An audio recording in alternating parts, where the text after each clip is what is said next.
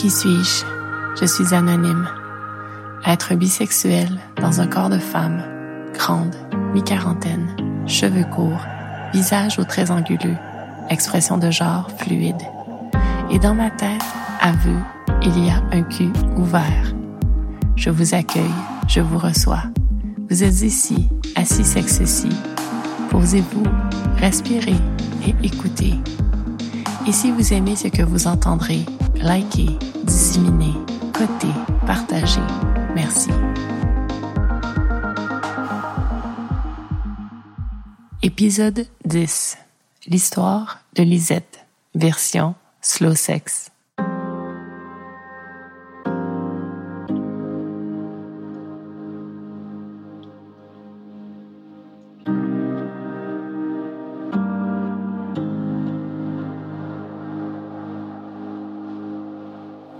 Lisette voyait son 55e anniversaire approcher avec appréhension.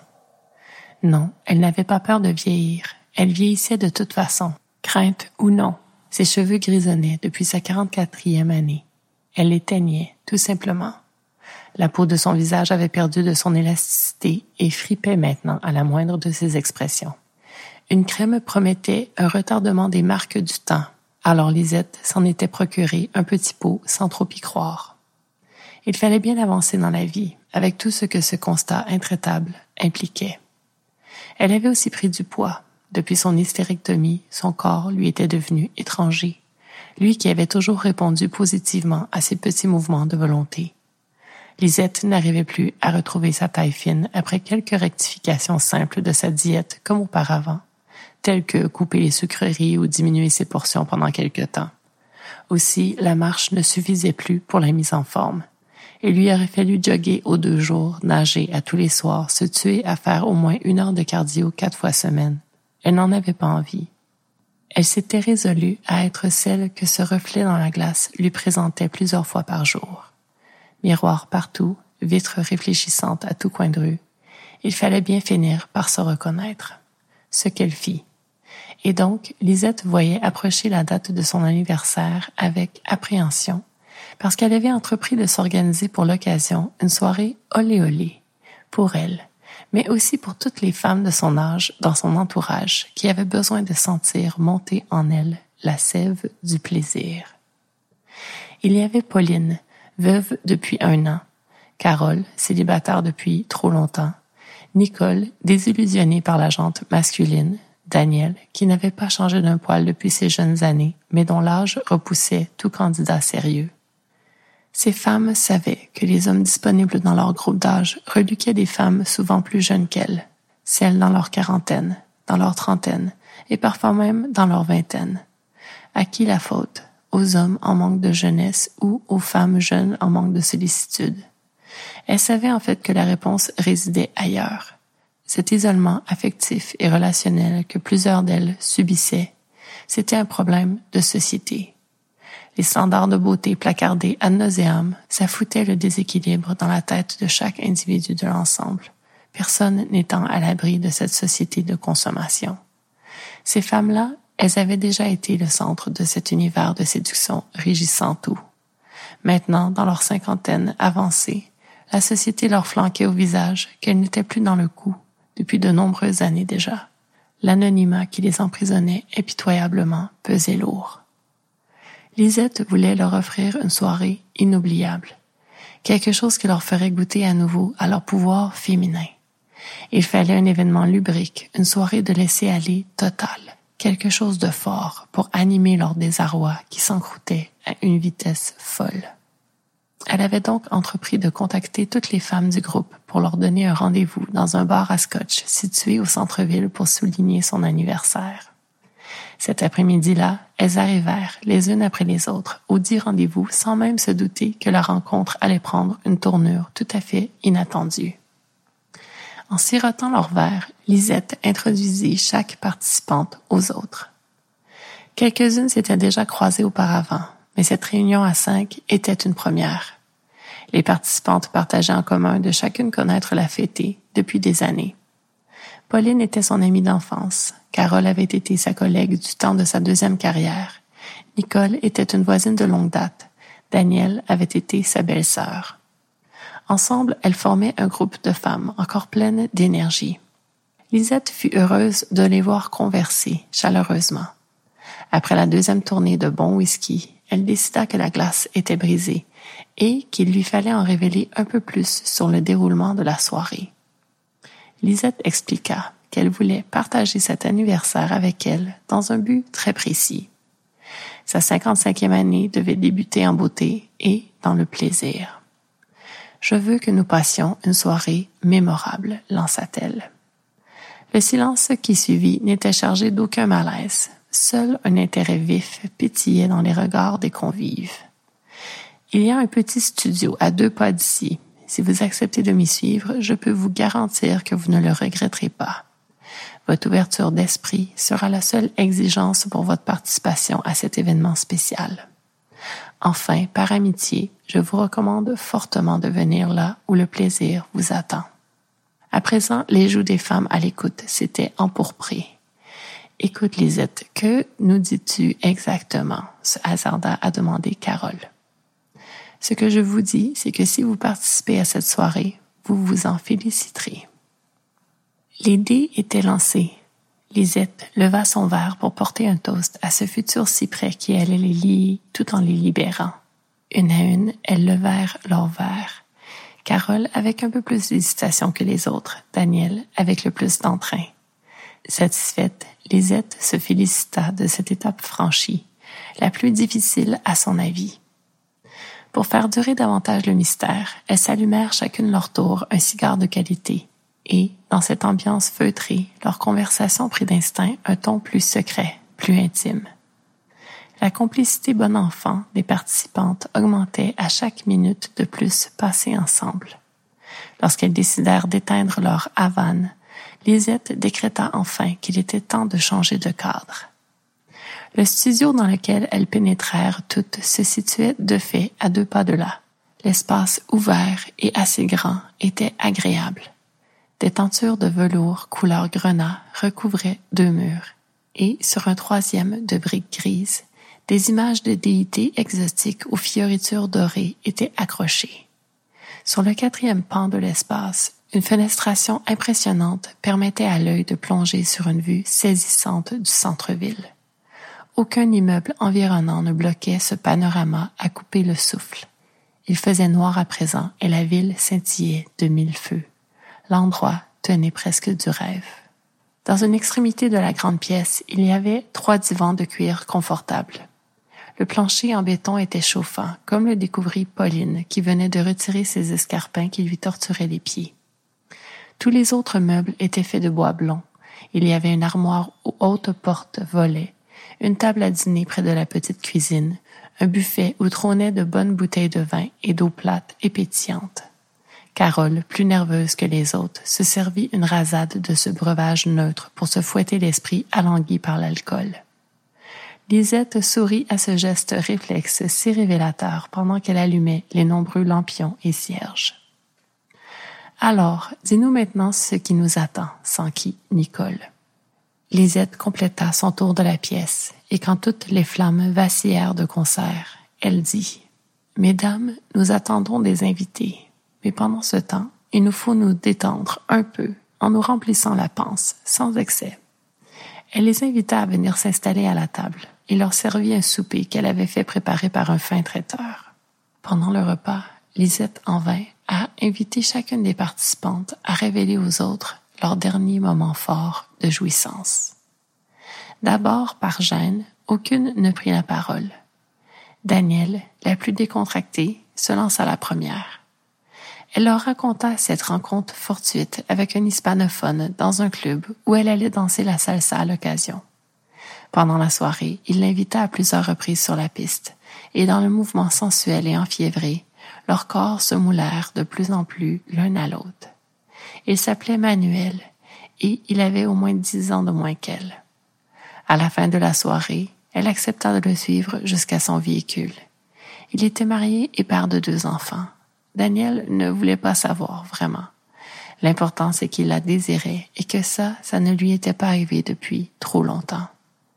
Dans la camionnette de Manuel, ils s'installèrent comme ils purent pour optimiser leur confort. Une fois allongés, ils s'embrassèrent tendrement d'abord et puis de plus en plus profondément.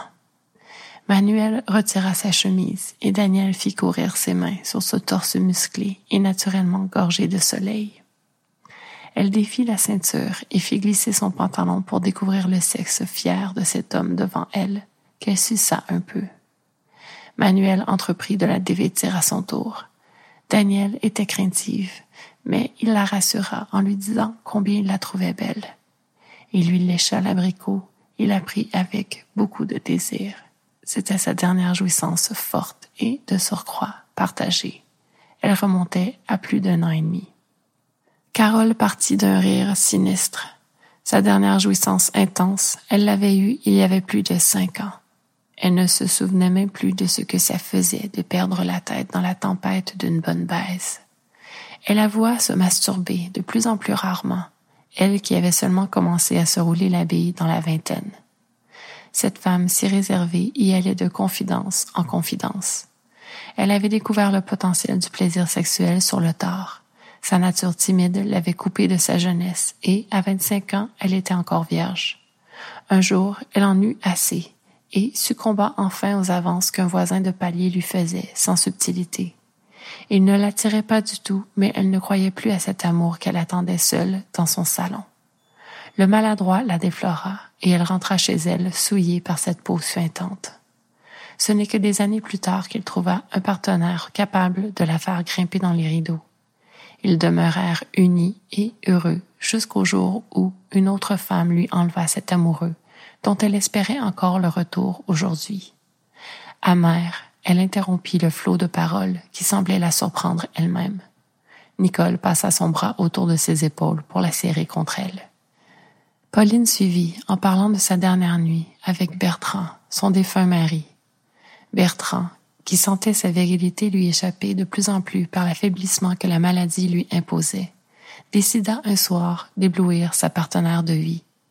Sur un coup de tête, ils louèrent une suite dispendieuse dans un hôtel chic et commandèrent une bouteille du champagne le plus coûteux. Dans la baignoire, ils s'enlacèrent et se caressèrent des heures durant. Bertrand lui avait touché chaque parcelle de peau, de ses doigts, de sa langue, de son sexe dressé, de ses cheveux, de son nez. Ils avaient joui dans un embrasement suscité par l'éveil de toutes leurs sensations livrées mutuellement. Le lendemain, ils ne s'étaient pas réveillés et Pauline sut qu'il n'y aurait pas eu de moment plus parfait pour son départ. Nicole, pour détendre l'atmosphère sans doute, s'exclama que, dans son cas, ça remontait à sa désastreuse dernière relation il y avait deux mois de cela à peine.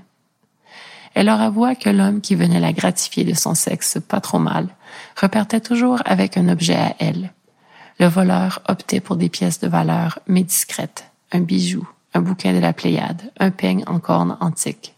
Quand il était là, cependant, il s'assurait toujours de tirer d'elle une jouissance étourdissante afin qu'elle sombre dans un sommeil profond après ses séances d'amour. Il en profitait alors pour perpétrer ses cambriolages et au petit matin, elle se mettait au défi de trouver l'objet manquant à présent. Nicole déclara en rigolant qu'elle était d'un pathétisme. Lisette prit enfin la parole.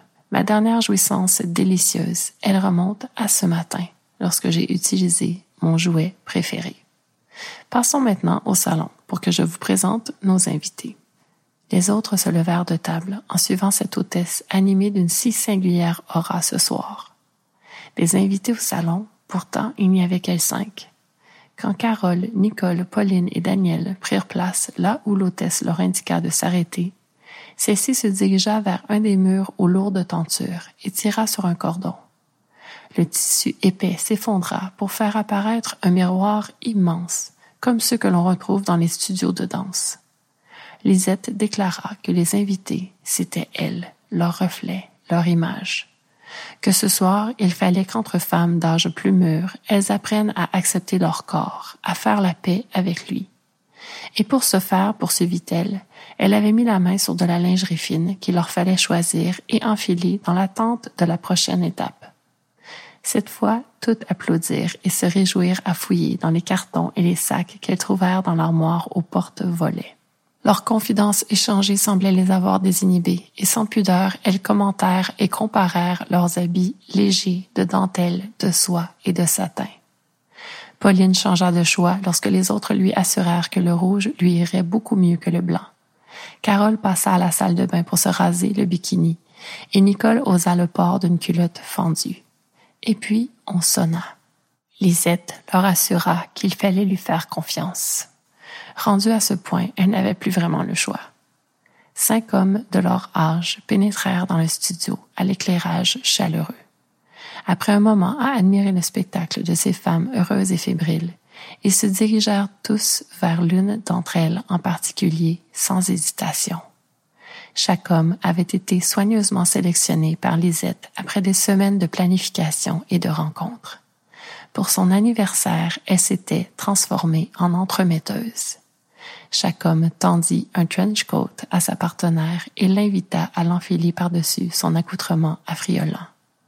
Pour la suite, ils avaient chacun leur plan pour offrir à ces femmes une nuit de rêve avec leur consentement. Lisette, quant à elle, demeura là et s'étendit sur le plancher chauffant du studio de Daniel, son nouveau jouet préféré.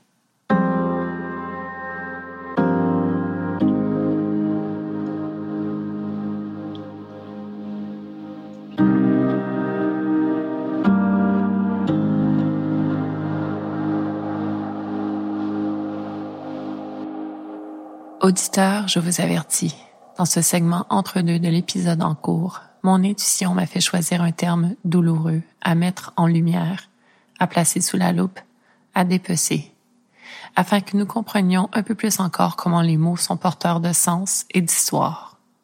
Ce mot, il porte donc en lui souffrance, désolation et dépossession. Hystérectomie. Notre héroïne, sur le point de souffler ses 55 chandelles, en a vécu une et se sent maintenant étrangère à elle-même. Ablation de l'utérus, totale ou partielle, souffrance. Mais dans les deux cas, un retrait du corps utérin, souvent augmenté d'une ablation des ovaires, désolation. Eux-mêmes producteurs des hormones sexuelles féminines, des possessions. Hormonothérapie s'ensuit pour tenter le mimétisme de ce qui fait maintenant grandement défaut au corps de l'être né femme. De là, poursuivre une existence amoindrie. Le corps a une intelligence intrinsèque que la science médicale actuelle ne saisit pas dans toute sa perfection. Ce que l'on sait, c'est que les hormones générées naturellement par des glandes telles que les ovaires sont les estrogènes et la progestérone, qui ont comme rôle d'assurer le confort vaginal en évitant la sécheresse de cette voie anatomique, de permettre la fixation du calcium sur les os et d'améliorer le confort articulaire. Certaines études révèlent même qu'un de leurs effets positifs est une possible diminution du risque de maladie d'Alzheimer. Bien sûr, une ablation de l'utérus et des ovaires n'est pas une intervention choisie à la légère par les médecins traitants. Du moins, j'ose l'espérer. Mais ce segment n'est pas un lieu de débat. Ici, il est plutôt question de fouiller la portée des mots. Et maintenant, je veux ramener le terme en avant-plan hystérectomie, du grec ustera, utérus, et ectomé, excision.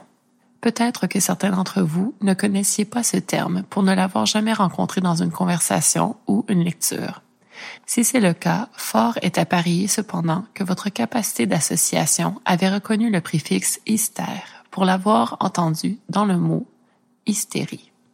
Si, qui n'a jamais entendu ce terme dans nos sociétés socialisées? Transformé aussi en adjectif pour décrire cette femme qui perd les pédales. Elle est hystérique. Mais qui d'entre vous connaissez toute la charge de ce mot, hystérie, et de son qualificatif hystérique? Qui connaît sa charge psychiatrique? L'histoire du terme et du diagnostic est complexe et ponctuée de moult rebondissements.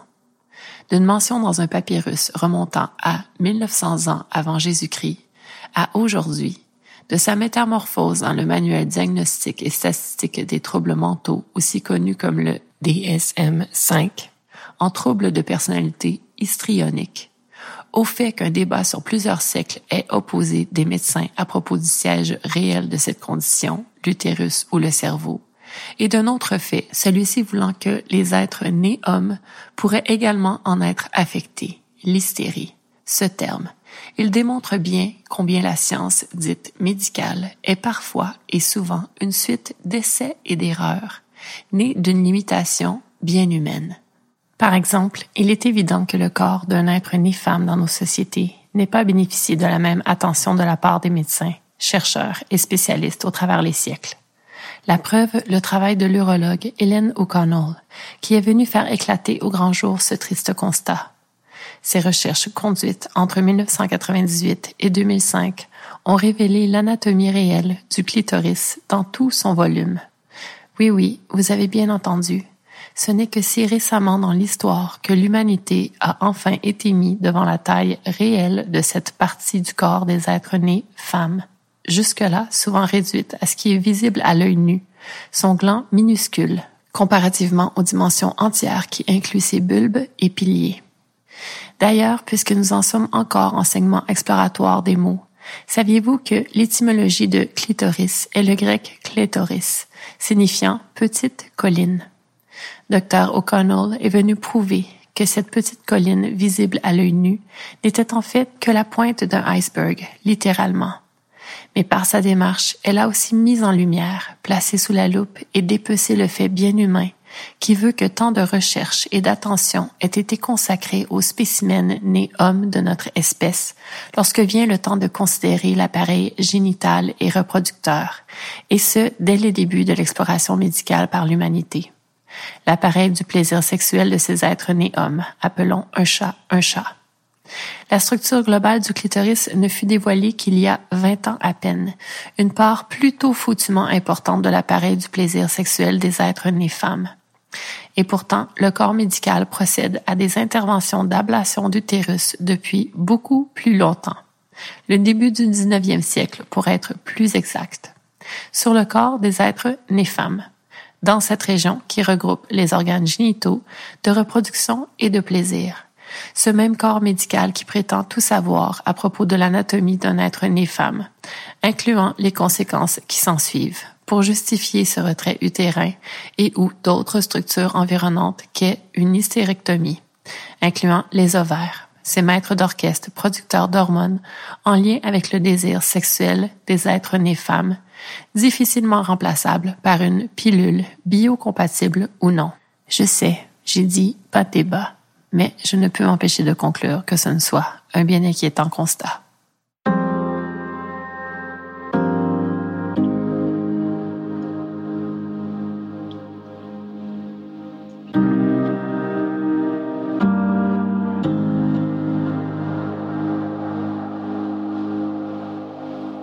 Chers auditeurs de la version slow sex, ce segment que je nomme Réflexion universelle, j'aime le construire parce qu'il me permet toujours d'apprendre quelque chose, de faire de nouveaux liens, de contribuer à ma manière, en ajoutant des observations au lot de l'inconscient collectif humain.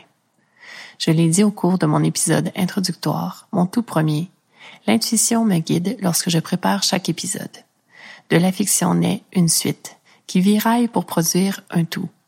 Par exemple, cette fois-ci, une histoire de femmes plus âgées qui sont sur le point de vivre une expérience d'intimité heureuse, ce qui ne leur fut pas donné depuis un certain temps, m'a mené à mentionner une intervention chirurgicale qui modifie le corps d'un être né femme à tout jamais. Alors maintenant d'ici, comment poursuivre? Continuer à discourir à propos du corps médical qui gagnerait parfois à formuler des analyses menant à des décisions qui impacteront des existences avec un peu plus d'humilité et de considération pour l'humain à traiter? Peut-être une autre fois, même si oui, je considère que notre rapport à notre santé est avant tout notre responsabilité et que cela implique le fait de ne pas prendre la parole des médecins pour du pain béni sans chercher à comprendre. Non, je veux plutôt revenir au fait que ces femmes de ma fiction elles soient plus âgées, passées même cette étape de ménopause. Et pourtant, nous les découvrons encore en besoin d'être actives sexuellement, désirées. Vieillir ne veut pas dire se momifier. L'énergie sexuelle se modifie certes au fil de nos changements hormonaux, pour les êtres nés femmes, mais également pour les êtres nés hommes.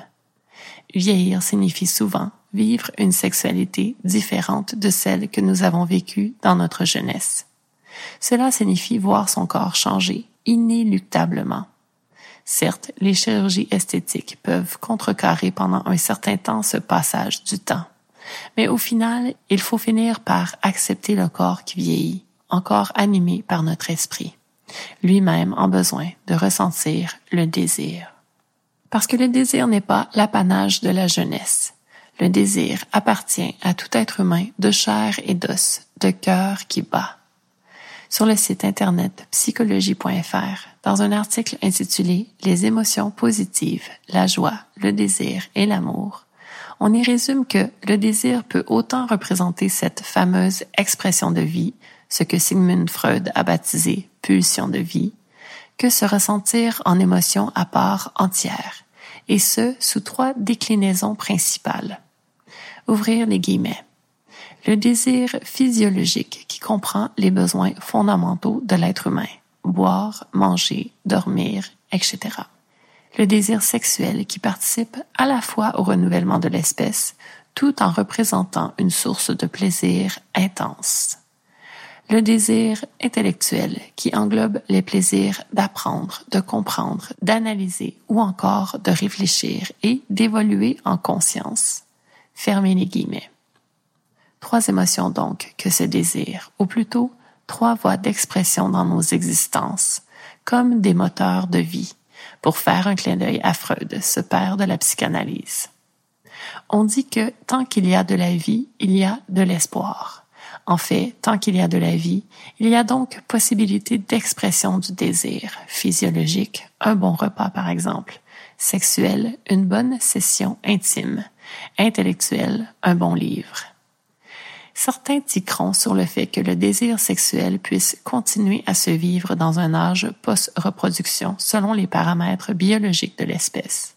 Mais ce serait occulter l'aspect source de plaisir de ce type de désir. Nous ne sommes qu'une espèce parmi tant d'autres sur cette planète et pourtant, il est évident que dans l'écosystème à échelle planétaire, biologiquement, nous avons été conçus hétéropares, c'est-à-dire destinés à possiblement nous reproduire plusieurs fois dans le plaisir, plutôt que sémilpares, c'est-à-dire destinés à mourir après l'accouplement, comme c'est le cas de certaines espèces animales. L'humanité, trop longtemps menée dans ses comportements individuels et collectifs par des mouvements religieux au dictat pro-reproduction, fut forcé à mettre de côté toute l'importance et l'évidence de cette source de plaisir que la nature nous a accordée, par le simple fait d'être incarné dans le corps humain, ce véhicule aux cinq sens, recouvert de peau, ce plus grand organe de notre corps, innervé et réactif du premier au dernier jour de notre existence dominidée.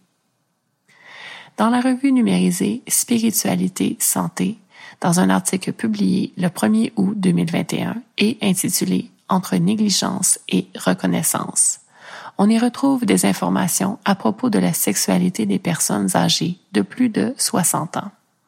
À un moment, on peut y lire, ouvrir les guillemets. Alors que la sexualité était réservée à la procréation, il est devenu tout à fait légitime de parler de plaisir sexuel dans une optique d'épanouissement. On parle également d'égalité des sexes et non plus de devoir conjugal, de bonheur en couple autant que du bonheur d'une personne avec elle-même. Selon Goffet 2014, même si le tournant historique est loin d'être achevé, nous sommes passés en un demi-siècle d'une morale de la culpabilité sexuelle à une éthique de l'épanouissement sexuel.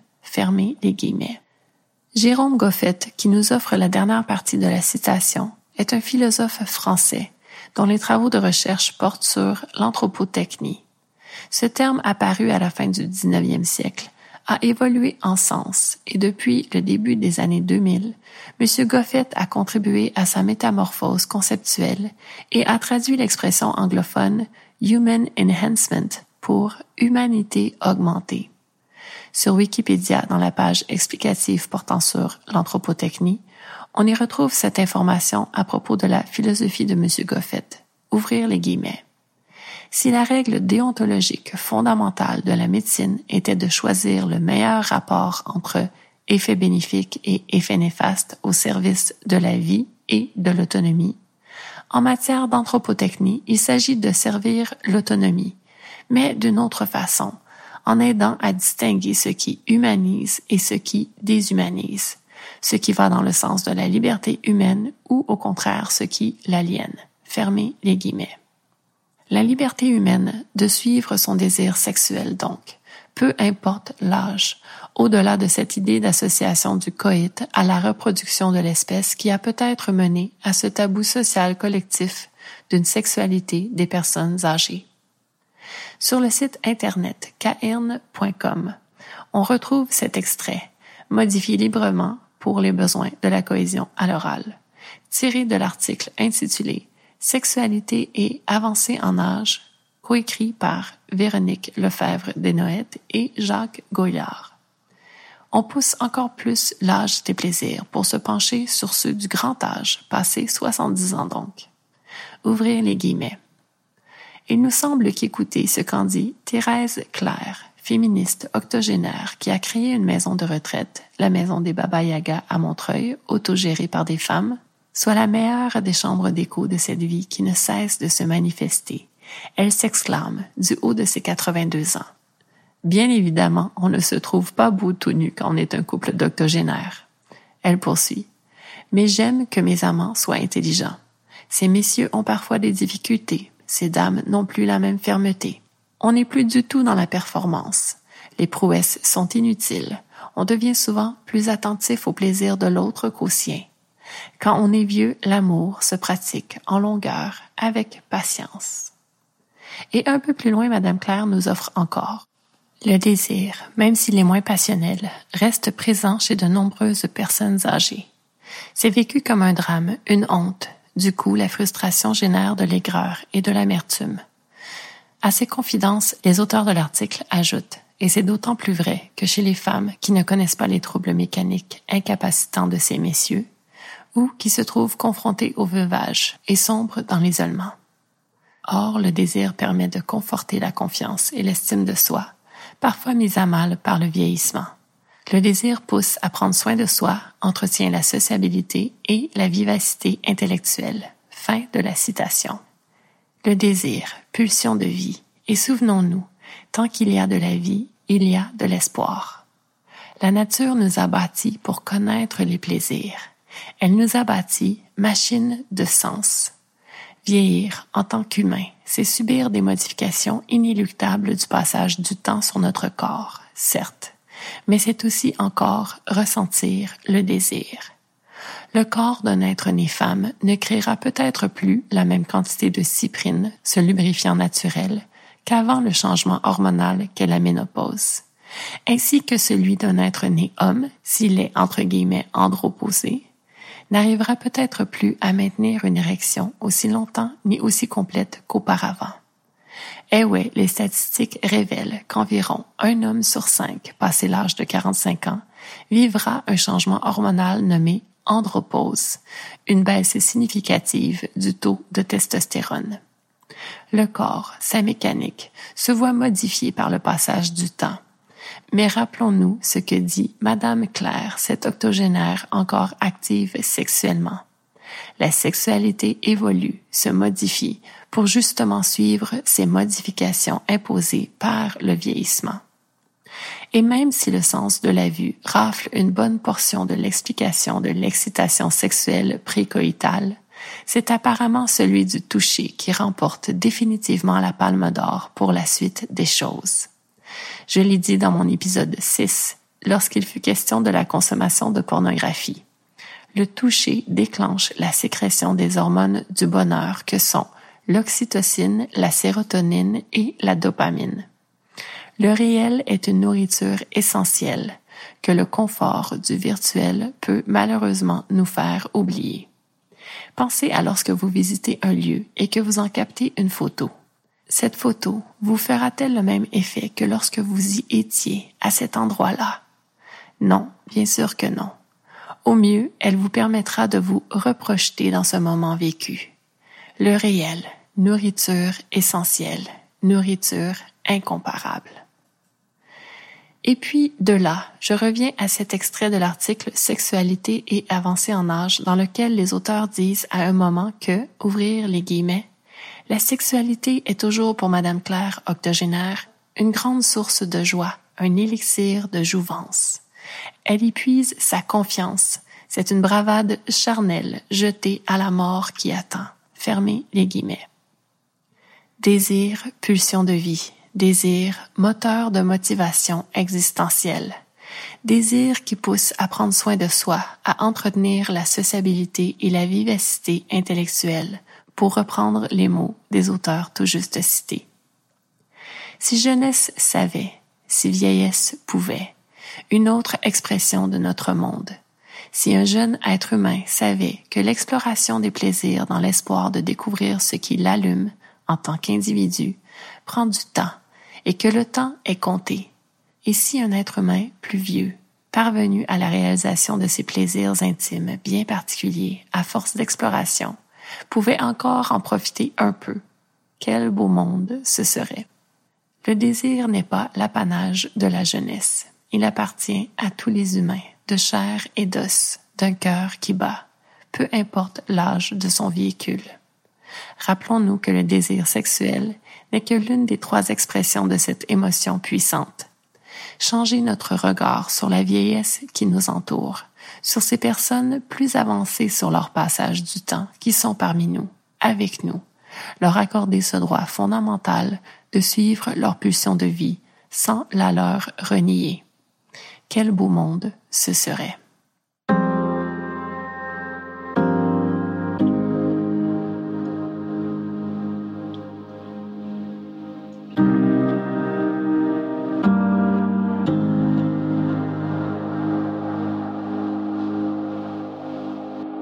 À nouveau, je me révélerai. Auditeur de la version petite vite, sachez que je partagerai des expériences de vie en lien avec le filon suivi pendant la réflexion universelle de la version slow sex de l'épisode en cours, que je résumerai à ceci. Vieillir, tout en demeurant un être animé de désir sexuel. Et parce que c'est un état de fait, je rajouterai pour vous tous, chers auditeurs des deux versions confondues, vieillir dans mon corps, encore animé de désir sexuel. Pour débuter, utilisons d'autres mots plutôt que les vieillir. Je le transformerai en progresser dans le temps. Parce que n'est-il pas vrai que vieillir peut vouloir dire passer de l'enfance à l'adolescence, par exemple, deux phases de la vie encore considérées comme appartenant à la portion jeunesse de la longévité moyenne d'une vie demi-idée. Donc, progresser dans le temps, c'est ce que je ferai avec vous pour la confidence amorcée parce que le fait de vieillir est relatif, comme le concept du temps lui-même.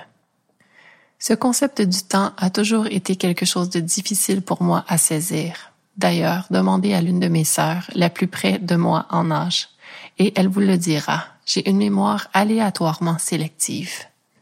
Ma réalité passée s'embrouille dans ma tête et parfois certains de mes rêves sont plus clairs en détail que des événements véritablement survenus. Après toutes mes années de vie sur Terre, 46 au moment où j'enregistre cette confidence, j'ai compris que cela a à voir avec le fait que je vis investi dans le présent. Le passé, je ne l'évite pas, je ne m'en cache pas non plus, et je ne le relègue pas aux oubliettes. Plutôt, je suis de ceux qui vivent là, maintenant, et que s'il faut rire, pleurer ou crier, parce que sinon ce n'est que reporter à plus tard, mon visage qui change, ma peau qui perd de son tonus, les regarder pour ce qu'ils sont, des faits de mon corps en changement, présentement. Pour ce qui est du futur, lui, n'en parlons même pas. Qui sait comment il me verra exister? Progresser dans le temps. L'ironie du sort, c'est que, présentement, j'assume mes désirs sexuels comme jamais auparavant dans ma vie. Quand ma peau était ferme et que mon visage n'était pas marqué de taches de soleil et de rides, je ne vivais pas harmonieusement mes désirs et j'évitais de leur consacrer de mon attention. Je savais qu'ils étaient vivants dans moi, je les connaissais, mais je me disais qu'il me serait suffisant de les limiter à l'état de fantasme lors de mes sessions masturbatoires, et que si je tentais de les vivre, cela me transformerait en belle salope. C'est parce que j'avais essayé de les vivre un peu ces pulsions sexuelles, ces envies ancrées dans mon désir, avant mes relations monogames et exclusives, et parfois pendant. Mais le monde, ma société, n'était pas encore là, rendu à cette ouverture. une jeune femme bisexuelle assumée sexuellement était un ovni, que l'on associe encore à cet être par qui le mal survient. Mais surtout, j'émasculais les hommes que j'abordais, qui en perdaient jusqu'à leur réflexe de bandaison. Et les femmes qui m'attiraient et que j'abordais n'osaient pas faire le pas de l'exploration. Alors, imaginez des scènes perverses plutôt que de chercher à les proposer aux autres pour ne plus m'exposer à leur jugement, à leur incompréhension. C'était l'époque. Et une part de moi avait espoir. Un jour, je rencontrerais quelqu'un qui accepterait mes perversions et me permettrait de pouvoir les explorer sainement. J'avais du temps. Mes désirs n'iraient nulle part, mais leur expression devait attendre. Et puis, mes maternités, et puis les premiers changements significatifs du passage du temps sur mon corps, inéluctable. Ma jeunesse glissait entre mes reflets dans le miroir, elle s'évanouissait presque imperceptiblement dans un décompte inexorable. Un matin dans l'autobus, le premier après quatre ans de congé de maternité passé à la maison à me consacrer à ma progéniture qui venait d'arriver dans ce monde, en route vers le travail donc, j'ai vu tous les gens là, en route vers leur travail, eux aussi, ou leurs études. Tous ces humains, de jeunes adultes jusqu'à des presque retraités. Et chacun d'eux m'est apparu très clairement comme inanimé, mort, éteint, tous, drainés de leur vitalité. Après ces années de mise sur tablette de ma propre existence pour jeter les meilleures bases possibles pour mon fils et ma fille, à me dédier presque entièrement à leur existence tout juste débutée. Ma pulsion de vie me flanqua une décharge à l'existence à la vue de ce tableau lugubre. Je reprenais le chemin de mon individualité, ce qui signifiait que je pouvais revenir à me consacrer un peu de temps et de self-care. À partir d'ici, que ferais-je de ce regain de temps? Chose certaine, j'étais en vie et je savais que je ne voulais pas devenir un zombie sur le pilote automatique pour le restant de mon existence. Je réalisais dans cet instant bien précisément que j'en étais à ma 37e année. Mon père était mort à ce moment de sa propre existence. Moi, vivre. Je voulais vivre comme je l'avais toujours senti possible. Ce genre de light bulb moment s'appelle une épiphanie. Le processus de séparation d'avec le père de mes enfants s'était déjà entamé dans mon cœur et mon âme. Nous avions eu une discussion conflictuelle un jour que j'étais enceinte de cinq mois de ma fille, ma deuxième née. Un autre moment de prise de conscience important, une autre épiphanie. J'accoucherais de ce deuxième enfant, nous maintiendrions un partenariat pour ses débuts, mais notre lien intime entre cet homme et moi, il ne tiendrait pas la route bien longtemps et cela s'avéra. En septembre 2014, un an après l'épiphanie dans l'autobus, j'étais dans mon propre lieu de vie, en garde partagée des enfants que j'avais eus avec cet homme, des enfants que j'avais tant désirés, des enfants à qui je me consacre encore et pour toujours, tout en tentant de maintenir un équilibre dans mes priorités, mère, mais encore femme de désir. J'avais donc 38 ans et d'ici les explorations de mes désirs sexuels, ceux que j'avais principalement utilisés comme matériel d'excitation lors de sessions d'autoplaisir, je pouvais tenter de les faire passer au plan réel. Mais au-delà de ces désirs aux aires de pratique sexuelles à explorer, il y avait aussi d'autres types de désirs. Si vous mettez l'œil sur une pyramide des besoins humains selon le psychologue Abraham Maslow, la sexualité se retrouve au premier palier, à la base donc, au même titre que le besoin de manger, boire, respirer, uriner et déféquer. Mais rapidement, j'ai réalisé que ma quête de vivre l'intimité comme je l'avais toujours cru possible était aussi de l'ordre de l'auto-actualisation. L'état ultime à atteindre constituant la pointe à viser de cette pyramide à cinq strates, celle qui concerne ce besoin d'être la meilleure version de nous-mêmes. J'avais l'intuition que d'autres modèles d'intimité étaient possibles, et je sentais que je devais trouver mes semblables, ces défricheurs de nouveaux paradigmes relationnels. Aussi, Maslow aurait identifié deux autres catégories qui n'ont pas été intégrées dans la version de pyramide connue aujourd'hui. Celle du désir d'apprendre et de comprendre, et enfin celle de la recherche de la beauté, de la créativité et de l'harmonie, les deux devant s'insérer sous celle de l'auto-actualisation. Le chapitre de ma vie que j'entamais allait me révéler à moi-même et c'était surtout là que résidaient mes désirs. Suivre mon instinct, aller à la rencontre de ce que la vie avait en réserve pour moi, me donner les opportunités de mieux comprendre mon potentiel existentiel, me découvrir par l'apprentissage sur le terrain et viser l'harmonie personnelle. Parce que progresser dans le temps veut aussi dire se découvrir, et c'est là que la force de cet état de fait qui peut sembler fatidique prend sens. Il y a des avantages à accumuler des années terrestres. Cette fameuse sagesse qui en découle lorsque l'on fait le travail d'introspection nécessaire et inconfortable pour évoluer. Mais également le courage parfois né de l'urgence de vivre, toute ma vie, j'avais eu l'intuition d'une intimité qui n'existait pas encore, socialement, et je savais qu'elle était possible. À 38 ans, je décide de me lancer dans la navigation intime qui accueillerait la multiplicité de partenaires, la multiplication des plaisirs et des expériences. Mais attention, déjà à cette époque, je savais, même si je ne l'avais jamais vécu, que je désirais des connexions respectueuses et enrichissantes les plaisirs du corps et de l'esprit. Et c'est ce que j'avais clairement écrit dans ma description de profil Tinder. En 2015, le polyamour n'en était encore qu'au balbutiement de ces balbutiements ici sur notre coin de terre. Les partenaires avec qui je connectais, je devais leur expliquer ce que je cherchais, établir des connexions humaines en développant une intimité désinhibée et playful qui me serait nourriture, mais pas seulement avec un partenaire exclusif. C'était une intuition aussi claire que le fait même que mon besoin de respirer. De là, attachez votre tuque. Je vous balance quelques moments clés de mon évolution personnelle par voie d'exploration intime, physique d'abord. 2014. Tinder me permet de me créer un roster de partenaires incroyable. 2014-2015. Un de mes premiers amants de ma période d'émancipation me suggère de trouver mon point G avec des jouets. Je fais des recherches pour avoir des astuces de comment y parvenir qui me mènent au squirt, supposément associé à un orgasme puissant. Quand un autre amant me fait gicler quelques mois plus tard et que je réalise que ce n'est qu'un mécanisme dans mon corps sans orgasme fou rattaché, du moins pas pour moi, et qu'en plus it's awfully messy, non merci. 2015. Je redécouvre le sexe anal avec un autre amant. Se peut-il que ce type de pénétration soit plus enjoyable dans mon corps que celle vaginale? La réponse me viendra en 2019 en écoutant un épisode de Future of Sex. Oui, possible. Tout dépend de la répartition des nerve bundles. Oh, cool.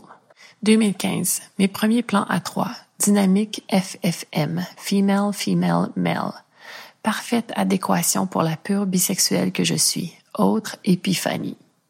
2015, nouvelle relation intime et émotionnelle significative débute pour une période de presque quatre ans. Quelques explorations pendant cette période, dont mes balbutiements dans le BDSM.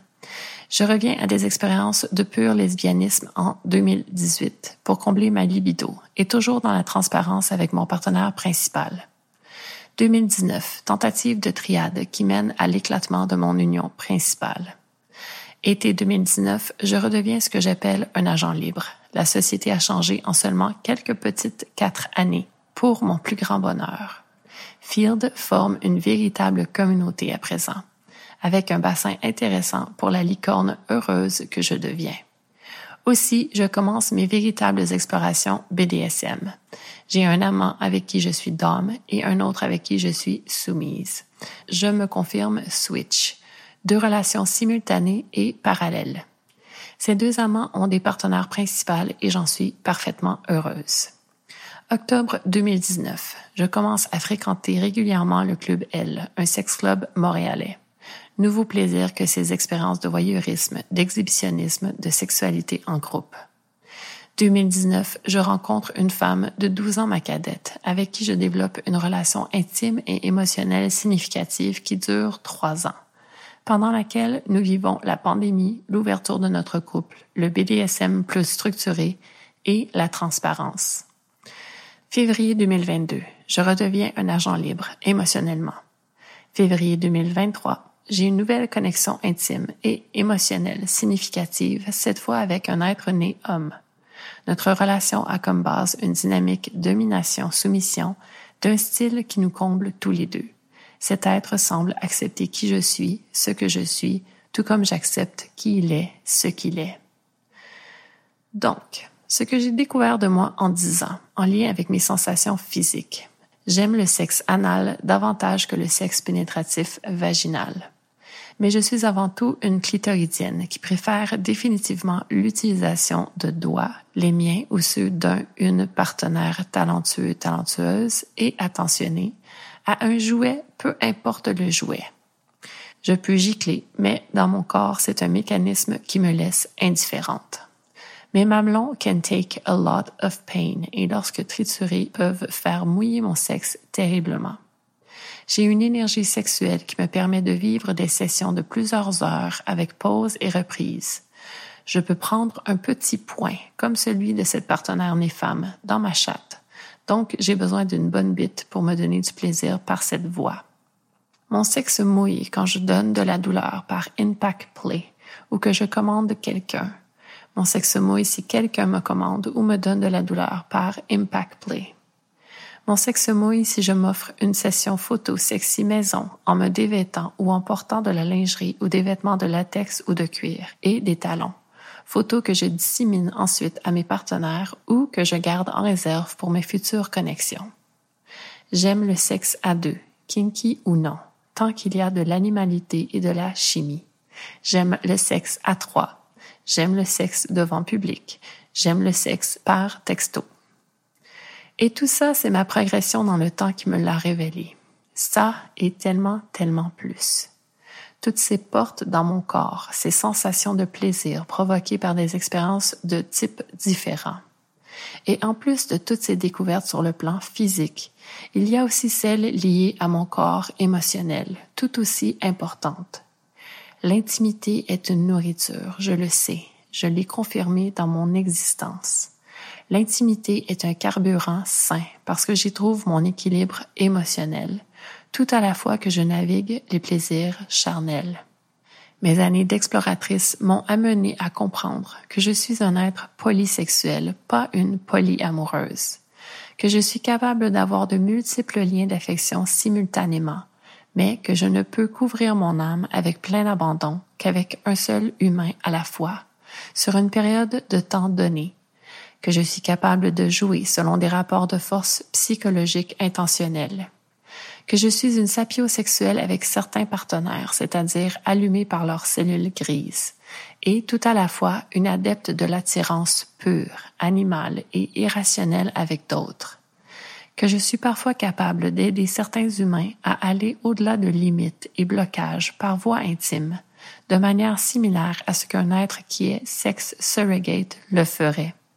Cette voie complémentaire à la thérapie auprès d'un individu sexologue. Mes années d'exploratrice m'ont prouvé qu'il n'y a pas deux deux de pareil. Un deux étant cette paire d'individus qui se rencontrent dans une équation intime plutôt fondamentale et décident de partager des expériences liées à la sexualité, à la sensualité, au jeu, tout en entremêlant leur corps émotionnel, au degré qu'ils sentent être le sweet spot pour maintenir le plaisir et l'équilibre de leur lien.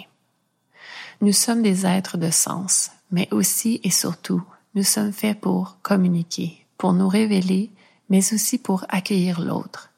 Et cette qualité de communication dans l'intimité n'a pas d'égal car c'est souvent par cette qualité de communication que nous ouvrons enfin notre cœur, que nous touchons à la vie qui nous habite, que nous nous syntonisons à notre pulsion de vie.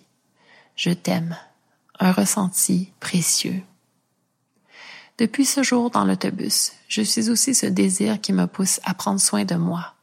À 37 ans, j'ai commencé à jogger, à aller au gym, à m'activer intentionnellement. Mon corps est ma responsabilité il est mon outil.